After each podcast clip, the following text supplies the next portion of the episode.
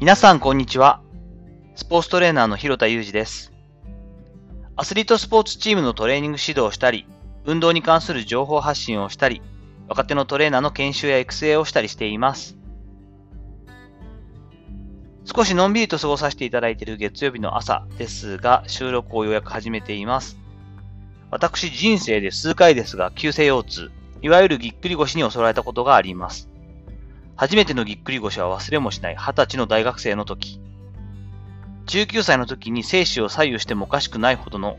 大事故で、右室外骨、膝のお皿ですよね、の複雑骨折と右肩位裂傷、まあ要するに右のすねを開けちゃったというか、開いちゃったというか、で32針縫ったんですよね。体育学科に入学したものの1年の時の体育はほぼ見学となってしまいました。まだ動きに制限はあるものの、これならば確実に運動でも A 単位の A 評価がいただけるだろうと取ったのが選択科目として選んだソフトボールのクラス。ずっと野球をやっていたので、スローピッチ式で行われる授業、これなら楽勝だろうと安直に考えたのでした。まだ90度まで曲がらない右膝で自転車に乗り、大学横のグラウンドへ。家から近かったんですけどね、大学がね。時間が押していたこともあり、ろくにアップもせず慣れない右打席で、バットを思いっきり振った瞬間、腰に力が入らない状態に。ああ、これが腰痛なんだと初めて体験したのです。本日は、腰痛とコルセットといったお話をしていきたいと思っています。急性腰痛に襲われた私、まだリハビリとして通っていた病院の理学療法士さんから、体のバランスもまだ全然整っていないのに、いきなりフルスイングなんてダメに決まってるだろうと怒られつつ持たされたのがコルセットでした。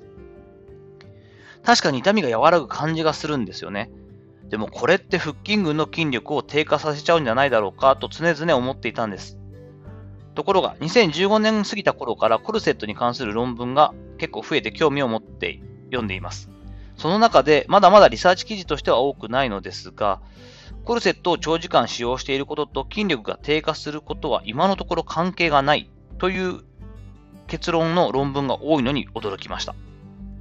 そして、さらに驚くことに、クルセットをつけることで腰の痛みが改善することもないという結論が多かったのにも驚きました。勝手に長期的なコルセットの使用は筋力発揮への妨げになるのではと思っていた私。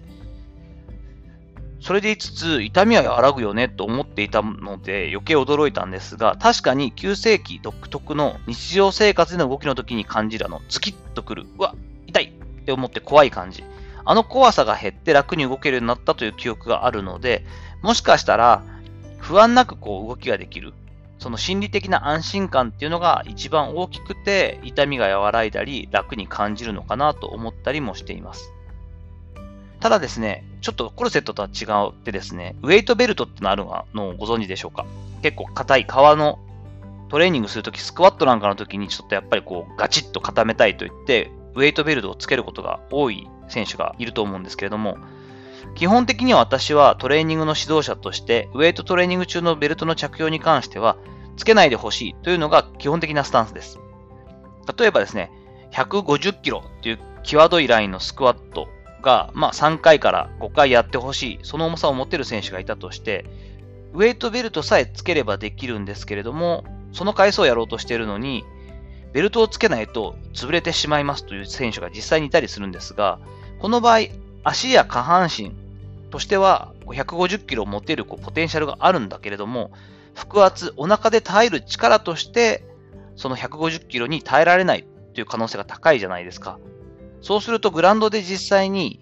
重量を上げるその種目自体をやっていれば目的として合っているのでいいんですけれども、ベルト着用で構わない大会もありますから。ただ、グラウンドでもしラグビーなり野球なり、私が今見ているメインのスポーツはそういったところなんですが、実際にパフォーマンスを発揮するためにスクワットをしているとしたら、150の力が加わった時に上方向から、自分の足の力自体はあるけれども、お腹の力で耐えられないとなると、かえって怪我がしやすくなったりしますよね。できるだけ、その、筋力を備えた時に全身を使ってバランスよくというか、全身でこう負担を分散してできるだけの力も備えてほしいんですね。そう考えるとできるだけベルトはしてほしくないという結論になります。ただし、パフォーマンスを出すためのトレーニング、筋力トレーニングとしてやっているのに、そこで怪我するというリスクは一番こう取ってほしくないし、馬鹿らしいですよね、アスリートにとって。なので、最高重量に近い時、200キロを1、2回できる選手が190キロ3回なんかの時に、ちょっと今回腰張ってるんですよねといったケースに関しては、ベルトつけてやっていいからちゃんとしっかりとアップしてやってねという声かけをしたりしています。この辺は使い分けなんですが、やはりちょっと怖さがある時であったりとか、怪我のリスクを感じるほどの重さや強度でやるときにはベルトをするというのは選択肢としてはもちろんありだと思っています。この辺使い分けというかですね、こう適宜、その時の状況によってバランスよく指示を出すというのが実際なんですが、ウェイトの手袋をしたりとかですね、グローブをしたり、そのヘッドギアをしたりするのと同じような感覚で当たり前のようにベルトをして、ウェイトベルトを巻いてトレーニングしないと気が済まないというか不安でしょうがないっていう選手もたまにいたりしますよね。こういった選手には、例えば上半身のショルダープレスであったりとか、まあ、ベンチプレスの時は結構使いたがるものですけれども、えっと、ローイングだったりとか、比較的軽重量で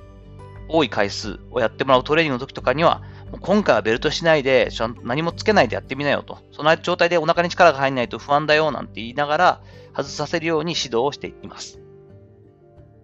さて、いかがだったでしょうか？本日、えー、コルセットの話から波及してウェイトベルトの話までしましたが、腰痛の時の、まあ、要するにコルセットだったりウェイトベルト、補助器具の使い方であったりとか、その効用についてお話をしてみました。共感した話になっていれば、ぜひいいねを送っていただいたりすると嬉しいです。よろしくお願いします。本日も最後までお聴きいただきありがとうございました。この後も充実した時間をお過ごしください。それではまたお会いしましょう。広田裕二でした。